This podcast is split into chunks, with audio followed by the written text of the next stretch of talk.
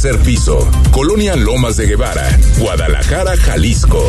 Código postal 44657. Imagen. Poniendo a México en la misma sintonía.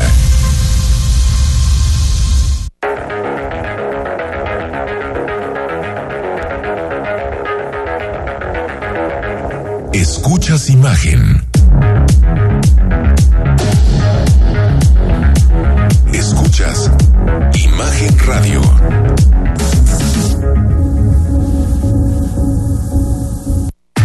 Escucha Imagen Jalisco con Enrique Tucent de 8 a 9 de la noche 93.9 FM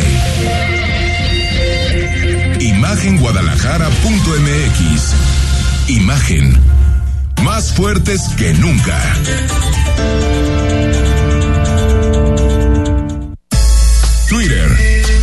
Imagen Radio GDL. Imagen, más fuertes que nunca. Son las 8 de la noche con un minuto. Estamos en Imagen Jalisco de aquí a las 9 con toda la información. Quédate con nosotros. Temas locales, temas nacionales, temas internacionales. Hay mucho para platicar contigo. Y recuerda que cada semana te regalamos un libro. En esta ocasión se nos va una serie de crónicas que tienen que ver con la migración desde un punto de vista distinto y aparte a través de una colección eh, eh, de autores y autoras que son noveles, que, que están escribiendo sus primeros libros. Y el libro de esta semana se llama Sin boleto de vuelta, de Ana Cintia Uribe. Mándanos un WhatsApp al 33 15 63 81 36. Apúntate con Dylan. Y el próximo viernes definimos quién se lleva el libro de esta semana. Recuerda, en Imagen Jalisco, nos gusta la lectura, nos gusta leer y por lo tanto, cada semana te regalamos un libro. Rodrigo La Rosa, ¿cómo estás? Enrique, qué gusto. Muy buenas noches a todos. Miércoles 27 de julio. Se nos acaba el mes y la semana, pues, ombligo de semana, dice Oye, por me ahí. encanta el, el, el cartón este, ¿no? Del capitán de los miércoles. ¿No lo has visto? En No, redes. no, a ver, cuéntame. que cuál. sale el, el, el capitán y le, y le dice, "Oh, ¿qué semana, captain? ¿no? En inglés. Y le responde, capitán, apenas es miércoles. tranquilo, tranquilo, pero yo creo que es de los días más pesados el miércoles. Sí, el miércoles siempre es complicado. Es duro y más y hay mucha información, siempre los miércoles. Por alguna extraña razón. Porque los jueves ya se toman el fin de semana los políticos, ¿no? Exactamente. empiezan como a de lunes soltar. al miércoles la pasamos re bien y de repente. Eh, Los jueves empieza a bajar. Baja, a ver, jueves baja, la pasamos re bien, ¿eh? Ah, sí, no, no, no. Eso- y, no- el sábado ni no se pasa diga, nada. ni se diga. No, no pasa nada. uno Bueno, no se aburre en este oficio. no, no siempre, sin duda, ¿no? No hay vacaciones, pero no se aburre. Pero no se ¿no? aburre. Eso- nunca, nunca. Eso es fundamental. Bueno, Rodrigo, te diste una vuelta a la zona de Arcos de Zapopan y la Tusanía, que es, digamos, el lugar en donde fue brutalmente asesinada Luz Raquel. Y un poquito pudiste platicar con los vecinos, pudiste platicar con la gente de la colonia, pudiste conocer el lugar donde fue brutalmente eh, quemada y asesinada. No sé qué, qué, qué, qué te tocó ver. Sí, En- Enrique, es, es, es de esos donde podríamos hablar de una tensa calma, si se permite ese, ese término, de las personas rehaciendo su vida, asistiendo al tianguis que se instala en esa cuadra, en, en el parque, para hacer las compras del día a día, de la semana, Para que usted se ubique, de casa. cerquita de la prepa 7, de la preparatoria Sí. 7 de la UDG. pegado a la, a la, a la prepa 7, Enrique. Y entonces, ¿qué, ¿qué es lo que tenemos? A ver, detalles que percibí. Hay una cámara de seguridad Ajá. en una vivienda que está enfrente de donde fue el ataque. Y sirve la. Eso es lo que no tenemos, no, lo que no podemos confirmar. Le hubieras timbrado Lo que- al vecino. Digo, no creo. No está padre que te pregunten si sirve tu cámara, ¿verdad? pero bueno. Pero, pero, ¿sabes qué pasa más allá de, de si funciona o no? Está la cantidad de arbolada que está la zona, la cantidad de plantas, que todo eso, que de cualquier forma es Lo evidente es que hubiera la, la que la visibilidad. visibilidad sea muy complicada, aunque aun- por como se describen los hechos, al menos si funcionara, sí se vería a luz corriendo mientras es quemada. Fíjate, Enrique, lo brutal que suena todo eso. ¿Sabiste dónde estaba ella sentada? No, eh, ella aparentemente es quemada a unos metros de su domicilio Sí, afuera. pero en un parque, ¿no? Su- sí, no, su, re- eh, su reacción es correr hacia el parque. Ah, ok. Y entonces... ella estaba saliendo de su domicilio. Eh, ella aparentemente se revolcaba, según me narran los vecinos, y hasta que finalmente se pudo controlar el fuego que tenía en su, en su cuerpo, llega una ambulancia, la trasladan y ahí es donde batalla por su vida 72 horas. A ver, escuchamos la crónica, Ruido de la Rosa. En un parque de la calle Arco Tácito, a su cruce con Arco Constantino, un árbol visiblemente quemado y un pequeño altar improvisado recuerdan el trágico deceso de Luz Raquel Padilla, quemada viva. A los vecinos de la colonia Arcos de Zapopan les cuesta creer la versión que ayer dio a conocer la Fiscalía del Estado, insinuando que Luz Raquel se autocausó el daño. Marcela Argüello nos narra lo que vivió una de sus vecinas el sábado 16 de julio. Aquí tengo yo una vecina que es eh, muy amiga mía de muchos años y ella salió a su a su ayuda. Salió a su ayuda ella cuando escuchó los gritos antes de que le prendieran el cerillazo y salió ella, pero ya no pudo hacer nada, ni, ni aventarle cobijas este, mojadas, ni agua, ni nada, porque ella empezó a correr. La señora Elena Gutiérrez tiene 30 años viviendo en Arcos de Zapopan, lamenta los hechos y asegura que en ese parque siempre había prevalecido la calma. muy tranquila, este, hay mucha vigilancia también. Sí, hay muchos muchachos de la primaria, secundaria, prepa. Siempre está lleno aquí de muchachos de prepa. Como ves, ahorita estaba una pareja por allá, está una pareja por allá. O sea, está tranquilo, aquí se camina tranquilo. Sí, porque hay mucha vigilancia, la verdad. ¿Cuál es su nombre? De a poco, la calma regresa al parque, pero los vecinos jamás olvidarán aquel día de un fin de semana. Luz Raquel batalló por su vida durante 72 horas. Rodrigo de la Rosa, Imagen Jalisco. Fue el, sábado 16 de julio. Sábado 16 de julio. Sábado 16 de julio, bueno. Trágico, Ahí están las, las reacciones y... ¿Y qué te dicen los vecinos? ¿Vieron algo? Sí, lo, o, la vieron nada más quemarse, vieron alguna persona acercarse. Lo, que plantean con las personas que yo puedo platicar es que ellos han platicado con testigos y la vieron correr y de alguna forma revolcarse como intentando apagar ese, eh, eh, ese fuego que le habrían eh, causado cuatro personas. Aunque la fiscalía ayer dijo que fue ella. Que, fue ella. Bueno, que no lo dijo, pero no lo dijo, que sí lo dijo, que no lo dijo. Bueno, si lo vas a decir, dilo. Si no, no lo sugiero. Exactamente. Cualquier cosa que, que eso sea significado.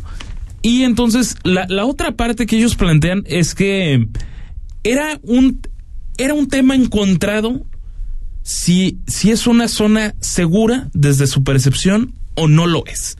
¿Por qué? Porque hay quienes te dicen, no, es que hay mucha vigilancia y hay quienes que te dicen, el ayuntamiento de Zapopan tiene abandonado este parque.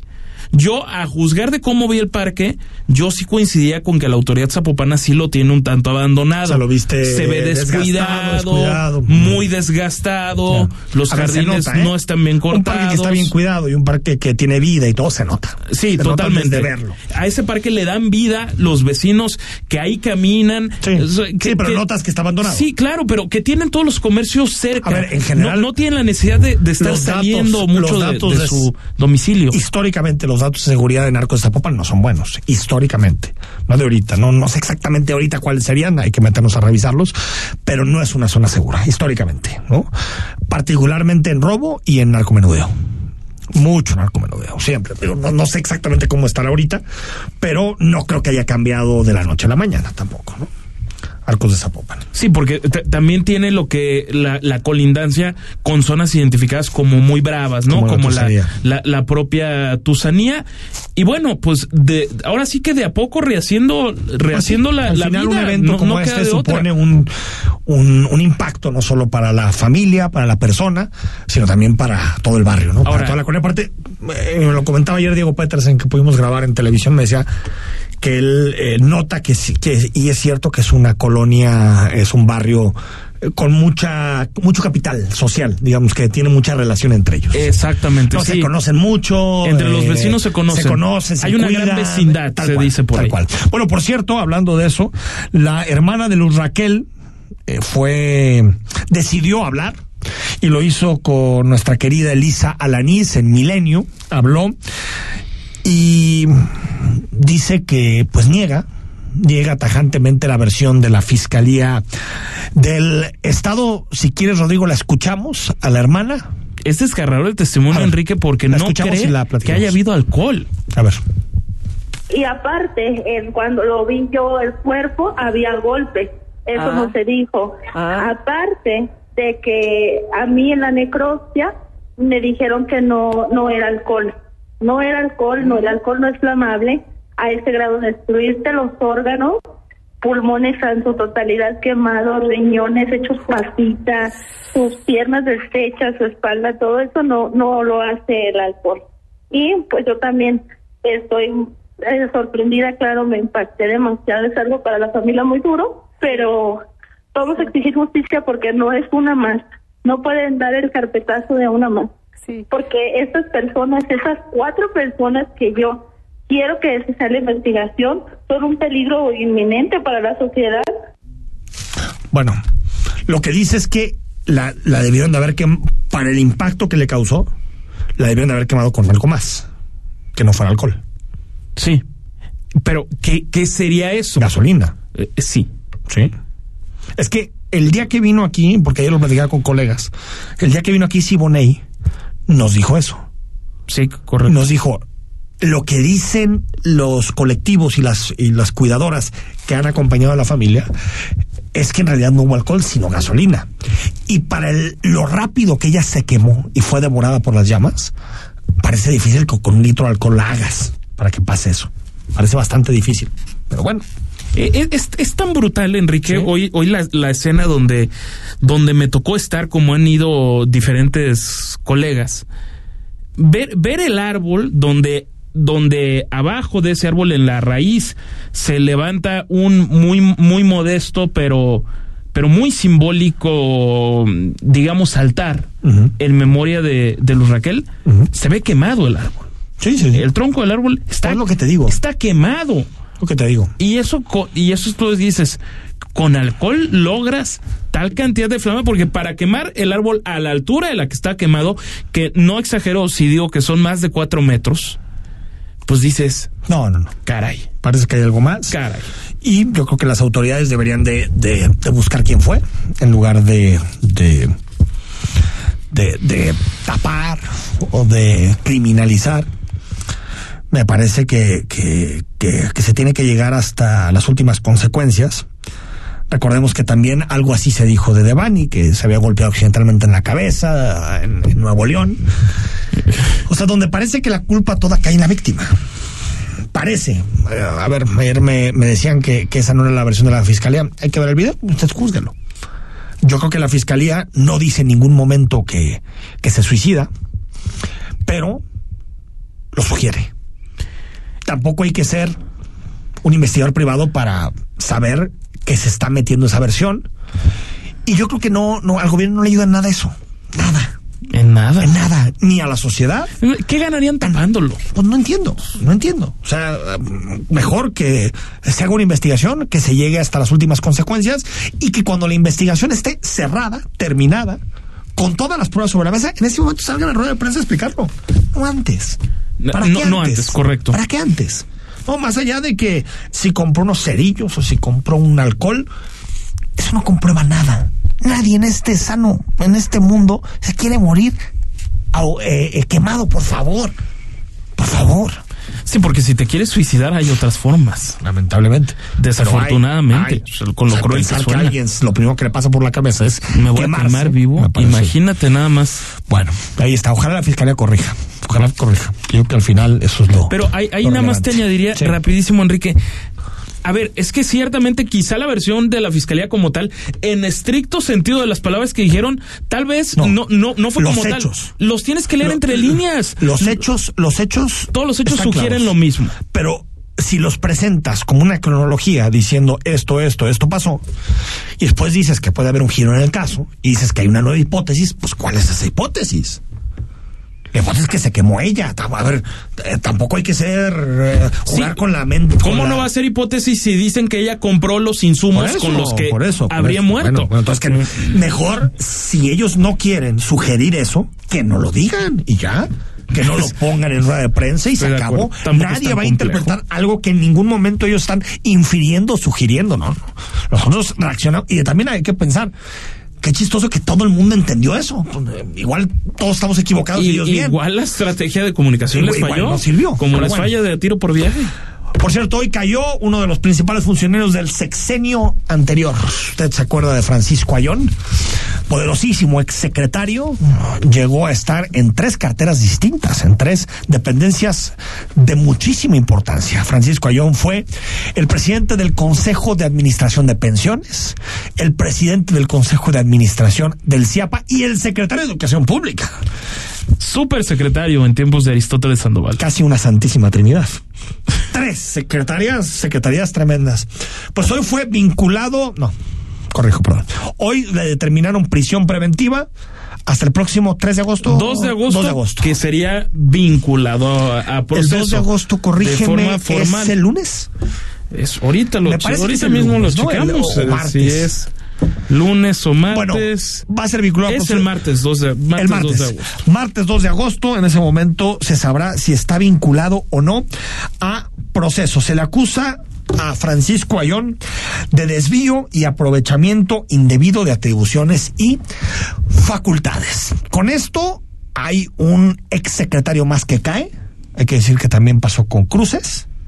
Llegó a pasar en su momento con el exsecretario Miguel Castro, que salió de prisión. Sí, ¿no? correcto. pero parece que los casos más polémicos del sexenio anterior empiezan a tener consecuencias.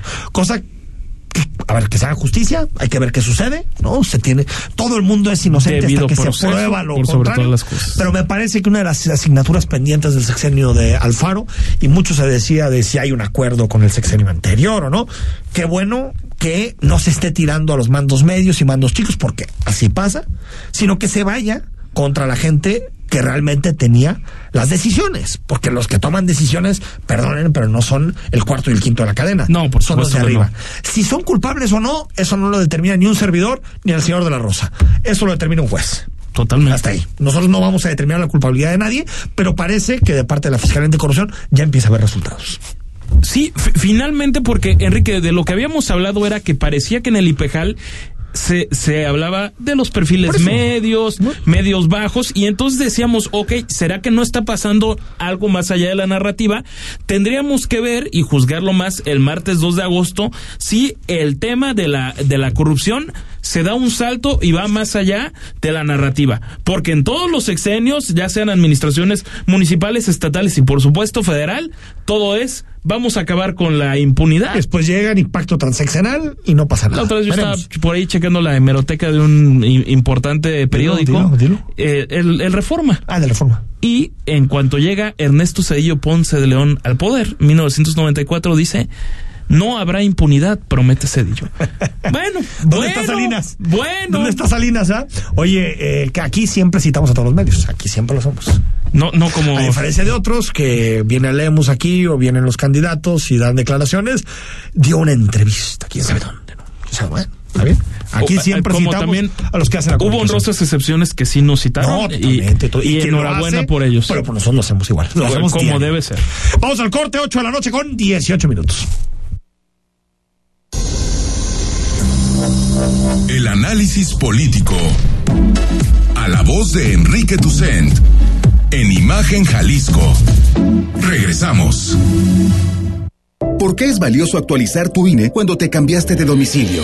porque con ello puedo tomar decisiones para mi colonia, para estar vigente a la hora de votar. porque ahora yo vivo aquí y pertenezco ahora a este lugar. porque podemos formar parte de las elecciones en nuestra colonia. Si te cambiaste de casa, avísale al INE y sé parte de quienes toman las decisiones en tu nueva comunidad. Haz tu cita en INETEL 804-33-2000 o en INE.mx. INE.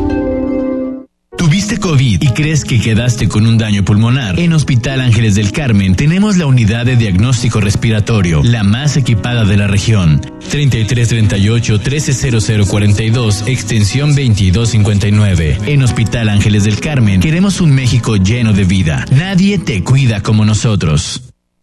La información puede llegar dividida en tracks, contar historias que generan distintas atmósferas y forman parte de un momento de nuestra vida. Te presentamos el disco de la semana con Mariana H. Todos los domingos a las 16 horas. Imagen Radio, tan grande como la información, poniendo a México en la misma sintonía. El análisis la polémica, lo asombroso, el interés. Todo eso somos. Imagen Radio, poniendo a México en la misma sintonía.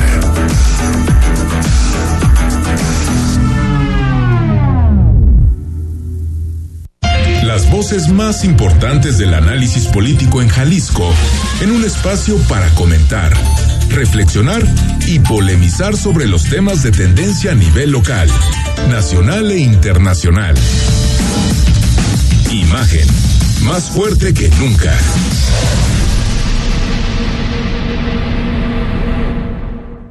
El análisis político, a la voz de Enrique Tucent, en Imagen Jalisco. Regresamos. Facebook Imagen Radio Guadalajara. Imagen más fuertes que nunca. 8 de la noche con 21 minutos en Versa Concepto ofrecemos porte, elegancia, estilo y diseño. A través del tiempo Versa Concepto se enfoca y se ha enfocado en el desarrollo, diseño y fabricación de muebles para tu oficina, eh, fabricación de muebles escolares y también de hospitalidad. Versa Concepto ofrece diseño, ergonomía y vanguardia en los muebles que utilizarás a lo largo de tu vida y de tus actividades diarias. Nuestra línea de sillería ofrece ergonomía, calidad y diseño como decimos, se ve bien y se siente mejor. Nacimos con la misión de crear muebles y sillas para oficinas proponiendo un estilo diferente para cada ambiente. Hoy somos empresa líder en el ramo, revolucionando por completo la industria del mobiliario para oficina y escolar en todo el país. Somos la única empresa mexicana que adicional a exponer en Neocon, la feria más importante del mueble de América, pues también lleva la mayor comitiva de estudio e investigación con la intención de siempre estar a la vanguardia. Versa Concepto ofrece servicios integrales, que son prácticamente proyectos en mano diseña trajes a la medida para cumplir siempre la necesidad y las necesidades de nuestros clientes. Somos empresa en expansión, diversificando nichos mobiliarios adicionales a oficinas, corporativos y escuelas, tal como lo es el mercado de la hospitalidad. Versa Concepto presente en Imagen Jalisco y no solo presente, estamos sentados en Versa. Estamos en. Y estamos nos notamos cómodos, Rodrigo. A todo, ¿eh? Alguien que nos escuche dice, están cómodos. Sin duda. me falta un whisky. Ah, ok. Estaría mejor. Es, eh, a ver si te lo andan manejando. Tú también. Yo con un tequilita. Pero te Estaremos mejor, ¿no? Estaremos mejor. Pero estamos de poco. Poca madre. Siempre. Estamos bastante bien. Bueno, una de las noticias que, que generó más expectativa, yo, diría, después de las reuniones bilaterales en Washington, pues fue eh, la, la eh, levanta Estados Unidos el veto al aguacate jalisciense. Recordemos que es un asunto histórico. Añejo. Que solamente Estados Unidos compraba para hacer el guacamole, compraba eh, eh, de Michoacán, ¿no? Al estado de Michoacán. Al estado de Michoacán. Correcto. Se levantó ya el, el, el, el bloqueo y mañana, mañana jueves, sale el primer lote de aguacate jalisciense a los Estados Unidos. Escuchamos al gobernador que habla del tema. Por ello me da mucho gusto saber del compromiso y de la voluntad que hemos establecido el día de hoy previo al evento de mañana de que vamos a trabajar como una prioridad en garantizar que los aguacates que exporte Jalisco estén certificados como libres de deforestación. Es un tema central en la agenda ambiental. Lo hicimos con la industria tequilera y ahora lo vamos a hacer con la industria aguacatera con voluntad y disposición de los productores, pero también con la firmeza que se necesita para mandar un mensaje contundente de que se puede crecer en términos económicos, pero no tiene que ser depredando el medio ambiente. Bueno, ojalá esté este compromiso, porque yo creo que es importante en términos de competitividad y crecimiento económico de Jalisco exporte aguacate, pero está la otra cara, que siempre tiene que ver con el crecimiento y con la depredación de recursos naturales, que es eh, si el costo ambiental es demasiado grande. Porque Sí. recordemos que el aguacate y la producción de aguacate consume muchísima agua. Muchísima. No darle en la torre al medio ambiente, Enrique, eso es fundamental. Y qué Talar bueno que lo, también que, para- que lo anuncian. O sea, finalmente es, es sin duda importante. Y mañana estaremos en Ciudad Guzmán, donde será el evento del banderazo de, de salida. ¿Cómo y el salida? ¿Vamos a ir viendo los aguacates salir? a ver, veremos, ya veremos. Te prometo mandarte video para decirte exactamente cómo es. Es que está interesante, ¿no? ¿Cómo, Te cómo- prometo cómo se le da un banderazo video. de salida a los aguacates? Bueno, capaz de que nada más ponen la bandera a cuadros tipo Fórmula 1 y empieza a salir los, los un camiones. sombrero como el Super Bowl.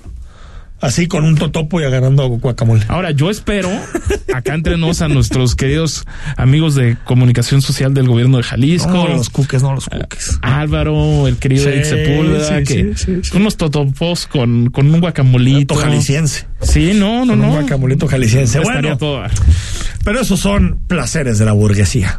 Oye, eh, Rodrigo, eh, hoy el presidente de la República anunció. No, no entiendo a qué se refiere, pero bueno, lo que dice el presidente de la República es que con el contexto en el que estamos, con la inflación, las dificultades para recaudar, recordemos que el gobierno le está metiendo mucha lana para que la gasolina no crezca de precio. Bueno, no crezca tanto de precio porque ha crecido de precio. Dinero. Le está metiendo un dinero a la gasolina. Y lo que dice el presidente es que a partir de ahora, pues van a dejar de un lado su discurso tradicional de la austeridad republicana para pasar a la pobreza franciscana. Así lo dijo el presidente hoy en la mañanera. De todas maneras, ya vamos a, pasar de la fase de la austeridad republicana a una fase superior, que es la de la pobreza franciscana. Este, porque eh, tengo reunión mañana, casi no va a haber viajes al extranjero. Ya vamos a procurar que toda la comunicación se haga por teléfono o por teleconferencias. Casi no va a haber viajes al extranjero. Bueno, está Qué, padre. qué honra, ¿no? No, aparte ni viajan, ¿no? Digo, para las ido- relaciones que tenemos en el Ha ido mundo. tres o cuatro veces el presidente López Obrador a Estados Unidos Y y se ya. acabó, ¿no? A ver, eh, está padre ser pobre franciscano desde Palacio Nacional, ¿eh? Sí, claro, no, bueno, es, Es que padrísimo. se nos olvida dónde vive el presidente, porque a veces parece que vive en una chocita en Iztapalapa. Y tenemos que entender algo que es fundamental, Enrique. México es un país profundamente desigual, pero no por eso es pobre. No, no, no, no, pero a ver, a ver, déjame, déjame, ver, a- a- te quiero decir a dónde voy. A ver, Eh, creo que el presidente vive en condiciones que no vive nadie en este país, o que viven muy pocos en este país. muy pocos. Un 1% tal vez de este país vive en condiciones como el presidente, en un palacio. Bueno, el, palacio. el- el palacio es el simbolismo, No, no, finalmente. no, a ver, vive con todos los lujos. Vivían en los pinos Pero el antes. presidente vive con todos los lujos. Pero o sea, está- no vive como. pero está bien, ¿no? No está mal, pero lo que te quiero decir es que también no nos vengas a decir que eres el representante de la pobreza franciscana. Cuando Pepe Mujica gobernaba Uruguay, Ah, vivía sí. en su choza. A ver, yo no quiero que el presidente en la choza, yo quiero un presidente digno, quiero un presidente que viva bien. No, no te estoy diciendo eso. Quien está sufriendo por pobreza franciscana no es él, ni su gente, ni su gobierno, ni sus proyectos prioritarios. Los que sufren de pobreza franciscana es que no haya dinero para medicinas. Ahí se sufre de pobreza franciscana. Que no haya dinero para la educación pública. Esos son los problemas. Oye, Enrique, Rodrigo. pero ¿sabes Cuando habla de pobreza franciscana, no es de él. Es de los servicios de su gobierno, que es lo que me parece más preocupante. En el mundo, los gobiernos de izquierda luchan contra la austeridad del gobierno, porque quieren cambiar la vida de la gente. Aquí tenemos un, un gobernante que lo que quiere es que el dinero vaya a sus mega obras. Para eso quiere su pobreza un gobierno de izquierda hablando de pobreza franciscana. Por eso. Imagínate nada más. Ahora, pero Póngase a cobrar impuestos a la gente que tiene mucho. ¿quieres un ejemplo que me parece muy divertido? Nada más voy a leer, si me permites, tres renglones del- de, la primera plana del periódico El Universal. A ver, a Hoy. ver, a ver. La Secretaría de Hacienda autorizó otros 22.500 millones de Ahí está. pesos para la refinería de Dos Bocas Ahí a está la fin de pobreza pagar franciscana. el IVA de los contratos. Ahí está la pobreza franciscana. Sí, viva Oye, la pobreza franciscana. Pero no vaya a ser que un secretario se vaya a firmar un acuerdo comercial a Canadá. Porque ahí, no manches, cuánto dinero se gasta. No, eso lo podemos hacer por teléfono. pero gastar Fíjate nada más, eso es 22.500 millones de pesos más en una refinería que se sabe y se ha dicho desde el principio que no es ni negocio, no tiene nada que ver, que no va a dejar ganancias al país, que el mundo va para otro lado. Aún así, el presidente de la República, y hay mucha gente que le cree que es austero. Que es, pues sí, ¿no? es como si tú dices, es que soy austero porque compro ropa barata, pero salgo y lo gasto 50 mil pesos en restaurantes, pues no, no eres austero. Nada más no compras buena ropa. sí, como no hay tiene nada que ver. Como hay personas que dicen ser activistas y luchadores sociales moviéndose en, en una Volvo, en una Audi de último modelo, ¿no? Así se ve padrísimo. Está bien, está, bien que increíble. Lo hagas y si lo, gasté, si lo compraste bien, hazlo. Padrísimo. Pero te digas que eres un franciscano. Nada más no te austero, vendas como tal. Pues ahí está el asunto y el presidente se fue contra la Terminal 2 después de esta tipificación que nos hizo de la diferencia entre un cráter, un socavón y un bache. Al final creo que fue bache según el presidente, ¿no? Un sí, bachecito. Un, un bachecito. Un, un bachecito. ¿no? Bueno, y eh, parece que se va a empezar a, a, hacer un análisis de la infraestructura y qué se puede hacer con, con una de las pistas de la Terminal 2, ¿no? ¿no? ¿No te huele a un arma de distracción masiva? Sí, sí me huele un poco. A ver, escuchamos al presidente. Ahí eh, hubieron fallas y es hasta para ordenar una auditoría técnica, administrativa. Vamos a ver, lo que tenemos que resolver es cómo eh, evitamos que se derrumbe y que haya desgracias. ¿Cómo evitamos que se derrumbe? Imagínate nada más. A ese nivel, ¿eh? O sea, lo que era hasta un bachecito. Es un Hoy estamos a, a que se derrumbe.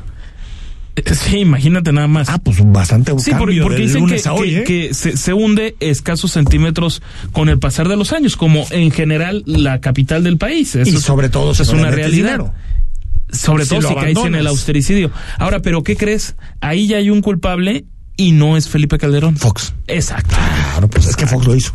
Es que Fox. En 2002. Le metió ¿Te acuerdas que cancela Texcoco, el, el primer, el primer Texcoco, proyecto. el primer proyecto?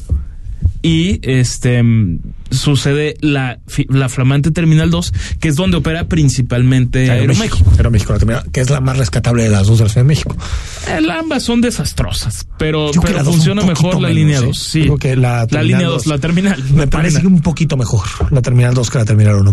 Vamos al corte, bueno, en Querétaro Chivas 1, Querétaro 1, no le ganamos a nadie. No, no, no. A nadie. Nada, no, o sea, no. aunque los tecos ascendieran, no, le ganaríamos. Ahora, ponte, pero Chivas ya, ya anotó un gol, ¿eh? ¿No habían anotado gol? ¿Habían anotado gol, amigo Dylan? ¿Uno en toda la temporada? Uno en toda Dios no, mío, van, qué van de maravilla. A Mauri Vergara vende, vende el equipo. Véndelo ya. Lo bueno es que el Atlas ahora ya Véndelo. le dio bicampeonitis, porque si no... Imagínate cómo estamos. No, caray, ¿en qué estamos? Bueno. Vamos al corte, regresamos, es miércoles, nos metemos a la salud, a los principales temas, con nuestros colegas y con los especialistas del el Hospital Ángeles del Carmen. El análisis político a la voz de Enrique Tucent en Imagen Jalisco. Regresamos. Entre tu familia, tu trabajo y otros compromisos, la vida puede volverse bastante ocupada. ¿Te has tomado el tiempo para probar una silla más cómoda para trabajar? Quizá te sorprendas al ver lo que has estado perdiendo. Tómate el tiempo hoy mismo para conocer una silla Versa. Verás que así, trabajar es un placer. Versa Concepto. Liderazgo en sillas y muebles para oficina. www.versa.com.mx. La industria automotriz es innovación, seguridad, tecnología, movilidad y elegancia. En Autos en Imagen viajaremos juntos de lunes a viernes de 4.30 a 5.30 de la tarde por el apasionante mundo del automovilismo de la mano de Cristian Moreno. Pasión y experiencia por los autos por Imagen Radio, poniendo a México en la misma sintonía.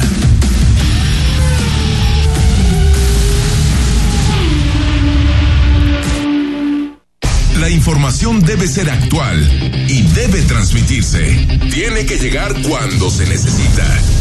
Imagen informativa con Patricia Rodríguez Calva. Domingos, 7 de la noche. Imagen Radio. Poniendo a México en la misma sintonía. Imagen. Sonido. Sintonía.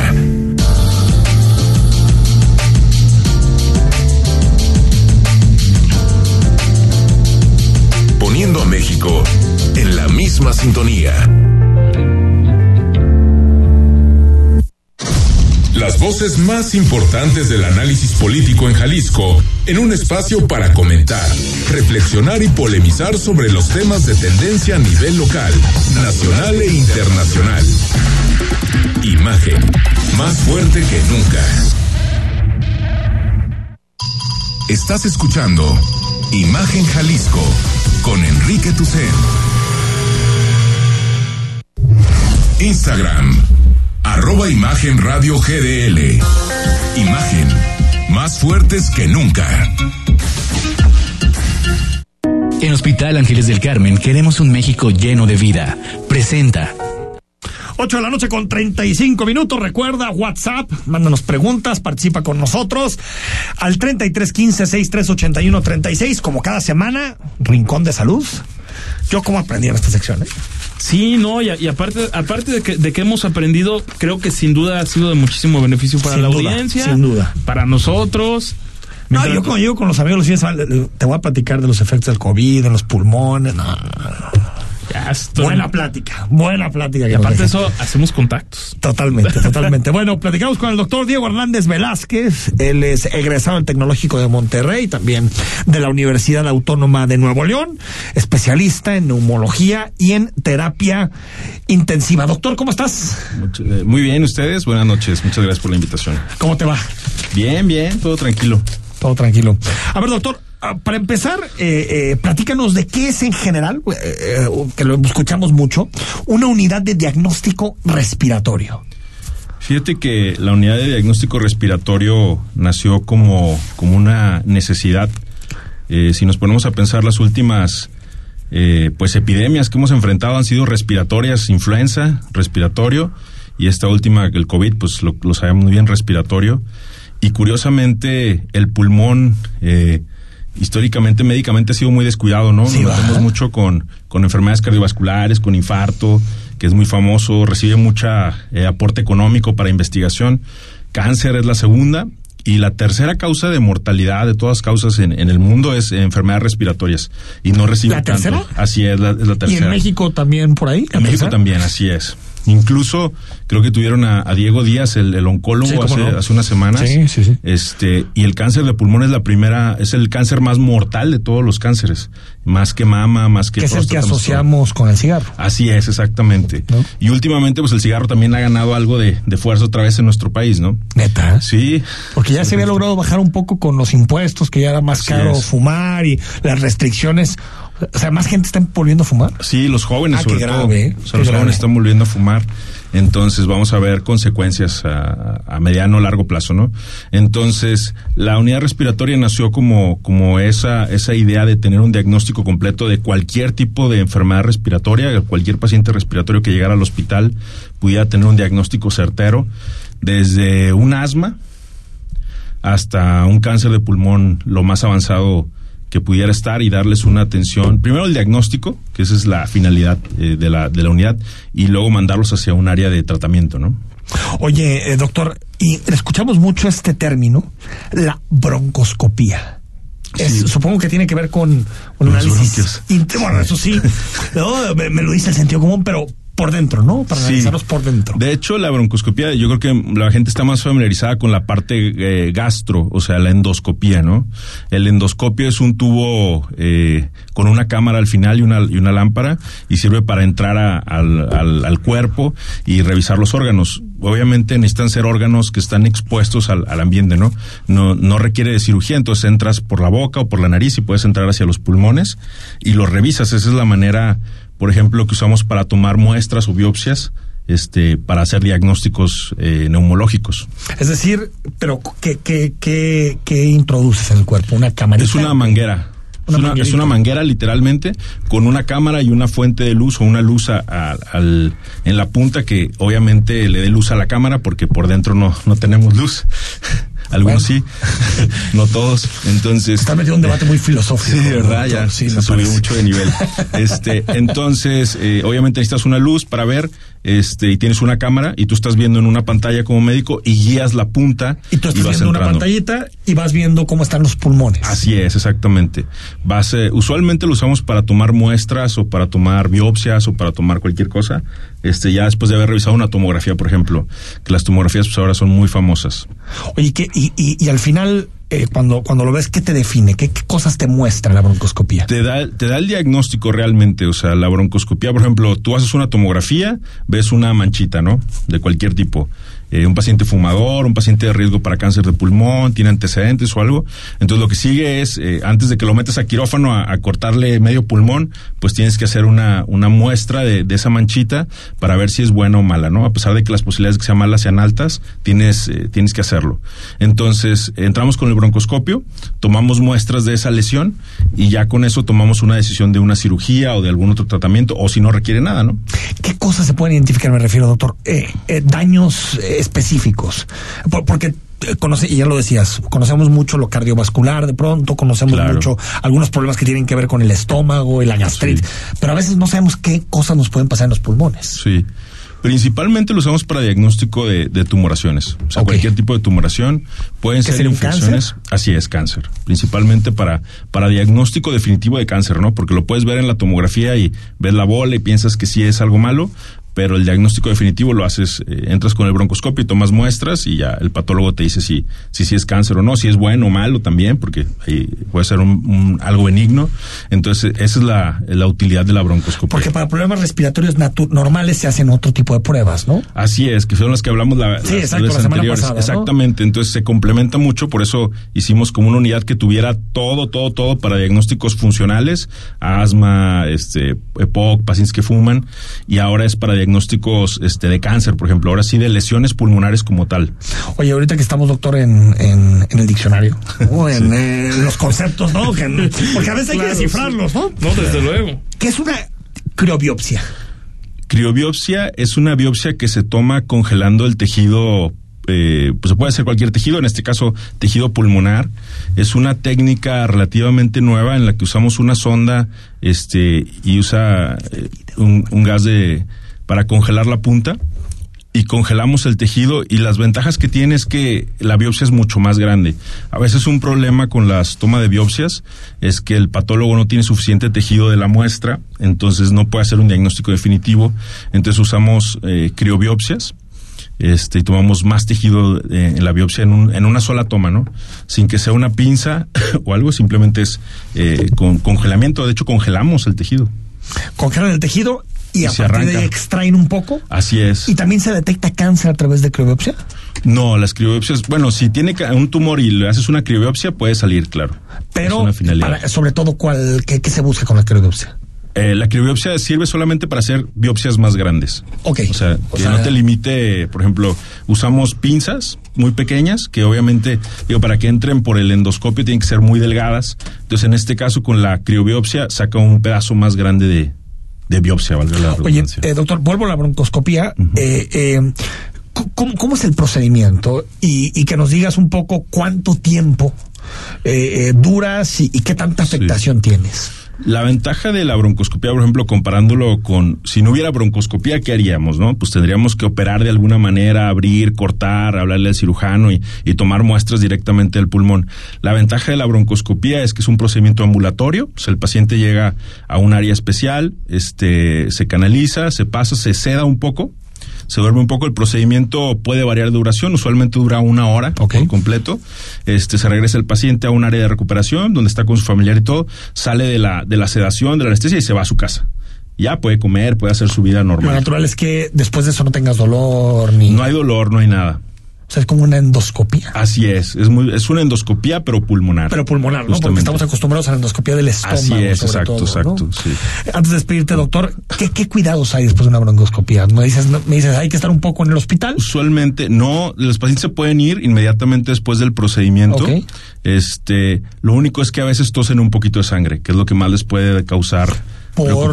Por, por, algo que se lastimó en por el procedimiento. los cortes que hacemos durante el procedimiento. Ajá. Son cortes muy pequeños. Obviamente, antes de salirte del, del, pulmón, revisas que no haya sangrado activo ni nada. Pero lo que sí les asusta un poquito porque te va a quedar tos por las secreciones y la inflamación que deja el procedimiento. Eh, a veces manchan un poquito de sangre y eso les asusta. Es usual to toser un poquito de sangre las primeras 24 horas.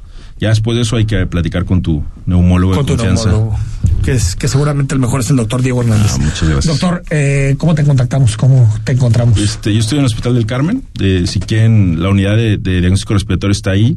Este, y los teléfonos de mi consultorio es 3331 13 22 22.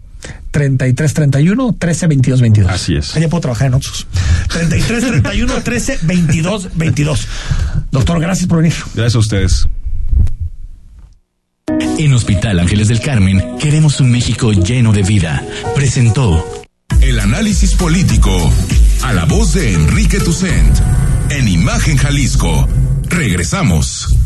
La Cámara de Diputados a través de la Secretaría General, la Secretaría de Servicios Parlamentarios y el Centro de Estudios de las Finanzas Públicas invita a participar en el Premio Nacional de las Finanzas Públicas 2022. Los trabajos y proyectos se recibirán únicamente a través del sistema en línea del Centro de Estudios de las Finanzas Públicas hasta el 31 de julio de 2022. Más información en el sitio web www.cefp.gov.mx. Cámara de Diputados. Sexagésimo quinta legislatura. El mundo cambió e Imagen Radio también. Por eso, podrás vernos en televisión. Busca Imagen Multicast, canal 3.4 de la televisión abierta y en los principales carriers de televisión de paga. Imagen Multicast, canal 3.4 de televisión digital. Poniendo a México en la misma sintonía. De los negocios y la economía se encuentran en una profunda transformación. Para entenderla, se requiere de una visión dinámica, global, joven y fresca.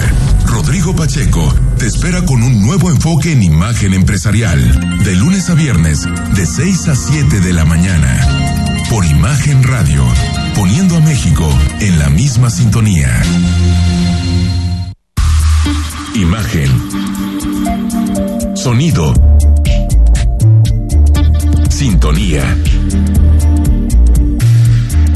Nuestro sonido es Imagen Radio.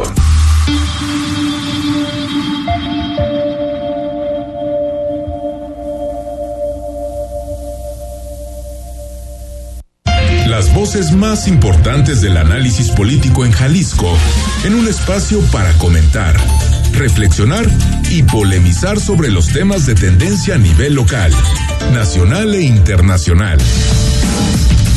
Imagen, más fuerte que nunca.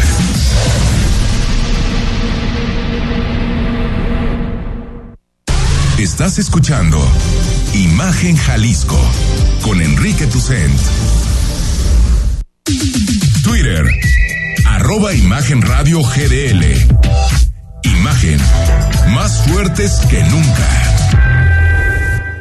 8 de la noche con 47 minutos. Bueno, tú recordarás que el fin de semana pasado uh, corrió un video por las por WhatsApps, por redes sociales, en donde una señora, ¿me recuerdas el nombre, Rodrigo? Sí, la, es la señora Ángela María Barba. Ángela María Barba hace una denuncia y decía que a través de una pues digamos, de, de, de, estrategias de poder y de palancas, su ex marido le está impidiendo tener la custodia de su hijo.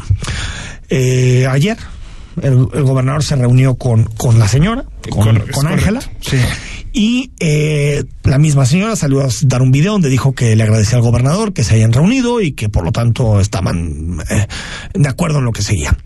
Hoy el gobernador acaba de emitir un video, una grabación, en donde señala que el niño, que a veces hay tanta grilla que nos olvidamos de, de, de quién niños, es el verdaderamente exacto. afectado en este tipo de casos. El niño está bien, está siendo resguardado, está con su familia y que no tiene ningún problema, ¿no? Sí, es María de Lourdes Sepúlveda, que es la procuradora de protección de niñas, niños y adolescentes, y habla del caso. Básicamente lo que comenta Enrique. Ah, no fue el gobernador, eh, fue ella. Fue ella directamente, okay. aunque lo, digamos, el, de, se le hace publicidad a través de, de, las, de las redes sociales del gobierno de, de Jalisco, pero ¿qué, ¿qué, es lo que sucede en, en este caso? Este menor estaría con sus abuelos paternos mientras se define de fondo qué es lo que está sucediendo y la disputa, llamemos legal, entre el padre y la madre. Hablan de que el menor está bien psicológicamente y en este momento también no está en buen estado de salud y veremos en qué termina. Esto causó cierto revuelo porque menciona a funcionarios, concretamente al subsecretario de gobierno, Fernando, Alain Fernando. Preciado, ¿no? Martínez Preciado, me parece, que bueno, de gobierno. Un, un, subsecretario importante. Cosa que no se ha comprobado, ¿eh? son señalamientos. Ah, sí, sí, son, señalamientos, de la de, de, de, esta persona. De, esta señora Ángela. Se está atendiendo, qué bueno que el niño está bien. Lo importante. Y veremos en qué termina este, este caso, en donde lo público, porque mucho tiene que ver con temas personales, lo público es que el gobierno deje en claro que no está ayudando a nadie, ¿no? que eso es lo importante. Lo otro tiene que ver con la vida privada de cada uno y a mí o trato de, no, no, meterme demasiado en ese tipo de, de eh, debates. Hoy Marcelo, Marcelo Ebrard llevaba rato sin hablar, ¿no? Estaba muy contenta con su perrita Luna en, bueno, en Twitter, muy feliz. De este, cosas de la agenda pública. Exacto. La, una de las corcholatas mayores del presidente hoy dijo que se alista para defender a México. Venga, venga la bandera nacional, la, el nacionalismo mexicano total. Bueno, escuchamos un poco lo que dice Marcelo Ebrard y lo comentamos. No, no, no lo tenemos, Ah, ¿verdad? Bueno, Sí, no, lo no que- lo, no lo tenemos. lo- básicamente la, declaración de Ebrard es nos alistamos para defender a México. Lo hizo a través de un video que compartió en su Twitter, en sus redes sociales. Yo nada más aquí hacer un, un, un apunte a, a pie de página, como se dice. Eh, se alistan para defender su modelo energético, no a México. Porque no confundamos a Pemex y la Comisión Federal de Electricidad, de Electricidad con México. Coincido plenamente Son, Rodrigo, dos cosas distintas. Sabemos algunos distintas. que no queremos ese modelo energético, que pensamos que lo mejor es un modelo de energías renovables, que se apueste por la energía solar, por la energía eólica, por la reducción del consumo de electricidad, que haya competencia, que los privados puedan generar energía. Hay, vemos algunos que pensamos que ese modelo no es el que le conviene al país. Entonces, utilizar a México como justificación para un discurso de un proyecto determinado de energía, me parece que es demagogia pura, Es barata y pura. Totalmente de acuerdo contigo. El canciller Ebrard habla a nombre de, de un país. Creo que no tiene por qué hacerlo porque son Confundir. unas políticas. Está que- defendiendo el proyecto energético López Obrador. Ahora- que, que lo puede defender. Yo no digo que no. Claro. Pero que no diga que está defendiendo a México. Porque en México vemos gente que pensamos de otra manera. Y hay mucha gente que piensa de otra manera. Pero ¿eh? es que eso te hace traidor a la patria. A decir de la sea. narrativa de la cuarta transformación. Yo creo que traidor a la patria es el que destruye la selva. En, en- para hacer un tren. Creo que traidor a la patria es el que contamina el país y cree que la única salida para nuestro país es seguir con petróleo, con Y- gas, y con energía contaminante. Yo creo que ese es el traidor al país. Cada quien tendrá su definición. Yo creo que es un debate democrático. El presidente tiene un modelo energético, pero es un modelo que él propuso, pero no es el no es, no es México. Que, que no se nos No, olvide y, a- eso. y aparte de eso, se, se habla mucho, y no, no- ahora sí que no lo digo yo porque no, no conozco mucho el tema, sino los especialistas que se dicen, si se está criticando el modelo energético de México, es porque de veras está haciéndole daño. Y, entonces hablan de las energías limpias en los Estados y por una Unidos y cosa Canadá, más, y qué bueno que le apuesten a eso. Y por una cosa más, porque cuando tú firmas el capítulo 8000 del Tratado de Libre Comercio, del famoso TEMEC, el Tratado de Libre Comercio versión 2.0, tú a lo que te comprometes es un mercado de competencia y donde la energía se va a, se va a comprar eh, eh, al más barato y al menos contaminante. Esas son las dos variables. Y si tú pasas una ley en donde dices que no, que eso te lo pasas por el arco del triunfo y que le vas a comprar todo a la Comisión Federal de Electricidad, aunque sea más caro y más contaminante, estás violando la competencia y estás violando el Tratado de Libre Comercio. No es un asunto de nacionalismos, Totalmente. es un asunto de lo que firmas. Y les recomiendo, por cierto, para que vean que aquí citamos a todo el mundo, la entrevista con, con Guajardo, con Idelfonso Guajardo, que, que tuvieron en, en Televisa, en, en, en Es la Hora de Opinar, sobre cómo se negoció ese capítulo en específico. Y Delfonso es un tipo brillante. Vaya de files y fobia, es un tipo brillante. alguien Que Brillante. conoce de. Y, y que aparte le tiene mucho respeto tanto a López Obrador en el discurso Muchísimo. como a SEADE. Como al, al que le tocó negociar por parte de López Obrador esos Eran capítulos. Luis Videgaray y Jesús Ciade junto a él y y hace un Guajardo. recuento, lo puedes escuchar, está en, en YouTube o lo puedes escuchar a través de Spotify. hace un recuento de cómo estuvo la negociación. Y López Obrador, a través de sus, eh, eh, de sus interlocutores, entre ellos SEADE, mandó decir que ellos no iban a tocar el aparato energético, que ellos no iban a tocar el capítulo energético. Y hoy lo están haciendo de manera descarada. Entonces, si te comprometes a algo, firmas un papelito y mañana nos suben los aranceles, es decisión del presidente. Porque mañana, Rodrigo, nos pueden subir los aranceles en los coches. Nos pueden subir los aranceles en la comida. Que no, no creo que suceda, porque Bueno, el presidente sé. es un pragmático extremo. No sé. Porque te voy a decir una cosa. Estados Unidos y Canadá tampoco van a dejar que México se pase el tratado por el arco del triunfo. Claro. Hay algo que algo van a hacer. No sé hasta dónde van a Oye, llegar. pero hay, hay nada pero- más curioso, Enrique, apuntar, porque me parece importante.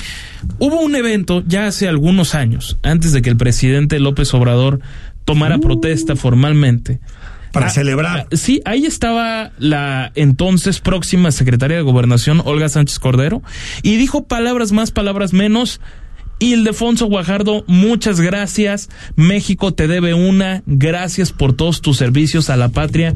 Tú eres el gran autor de que hoy tengamos este tratado que nos beneficia a todos, el TEMEC. Y hoy, está. Cuando la narrativa la tiene que ser otra, Son claro, traidores a la eres un patria. traidor a la patria. Bueno, y antes de irnos, también Tonalá inicia operativo. Recordemos la masacre que hubo en uno de estos centros de rehabilitación clandestinos en el municipio de Tonalá. Comienzan con los operativos en 26 clínicas de rehabilitación. Qué bueno. Pero ¿cómo es esta mexicanada, no? Cuando se muere el niño a tapar el hoyo. A tapar el pozo, sí. A tapar el pozo. Siempre es así. Siempre es así. ¿Por qué no lo hacen antes? Lo que pasa es que so- son 26 clínicas que funcionan, digamos, bajo las regulaciones de los reglamentos municipales y la ley, y otras 15 que dicen está fuera de norma. Esto, esto no Bueno, pa- pues, es que esto no pasó ayer. Eso no sucedió ayer. Acuérdate que ha habido matanzas de estas en otros momentos. Por supuesto. En el sexenio anterior se habló mucho, llegó a ir a Almaguera a estos centros de rehabilitación y se decía que estaban infiltrados por el crimen organizado y que estaban siendo utilizados no para rehabilitar a gente, sino para ficharlo y para llevarlo a las Ya filas que del sucedió crimen. la tragedia, se hace Otra algo. vez. Viva Ah, qué bueno que se haga. No vamos a criticar que se haga. El asunto es por qué hasta que pasan tragedias. Qué lamentable. Rodrigo La Rosa, gracias. Será hasta mañana. Hasta Enrique. mañana. Buenas noches. Soy Enrique Tucen. Mañana a las 8 estamos en imagen. Ya será jueves. Hasta mañana. Escucha Imagen Jalisco con Enrique Tucent de 8 a 9 de la noche 93.9 FM Imagenguadalajara.mx Imagen más fuertes que nunca Gracias a los acuerdos en la Cámara de Diputados, se creará el Centro Nacional de Identificación Humana para garantizar a toda persona desaparecida el derecho a ser buscada y localizada. Este centro diseñará, ejecutará y dará seguimiento a las acciones para recuperar y resguardar muestras humanas para su identificación. También apoyará a las fiscalías especializadas y locales para desempeñar labores de ubicación y búsqueda. Cámara de Diputados, Legislatura de la Paridad, la Inclusión y la Diversidad. Es domingo por la noche y no supiste nada del mundo del deporte. No te preocupes, sintoniza de 8 a 10 de la noche Imagen Deportiva por Imagen Radio. Después de alzar la voz contra las subastas de bienes nacionales, hoy el mundo sabe que Mi patrimonio no se vende. el patrimonio arqueológico, paleontológico e histórico de México es de todos. Si posees alguno de estos bienes en territorio nacional, regístralos legalmente y cuida de ellos. Es un trámite sencillo y gratuito. Llama al 55 12 34 56 78. Den Huascananil, Tibashintilo. Yo soy custodio de mi patrimonio. Secretaría de Cultura. Gobierno de México. Living in Mexico. Sábados y domingos en punto de las 7 de la mañana. Con Ana María Salazar. La información precisa de la semana. Análisis y entrevistas en un formato diferente. Completamente en inglés. Living in Mexico. Saturdays and Sundays at 7 a.m. With Ana María Salazar. Imagen Radio. Poniendo a México en la misma sintonía. XH, SC 93.9 MHz con 200.000 watts de potencia. Transmitiendo desde Avenida Rubén Darío 746 tercer piso, Colonia Lomas de Guevara, Guadalajara, Jalisco. Código postal 44657. Imagen. Poniendo a México en la misma sintonía.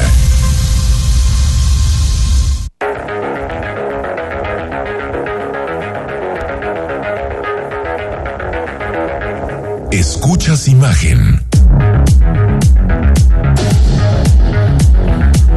Escuchas imagen radio.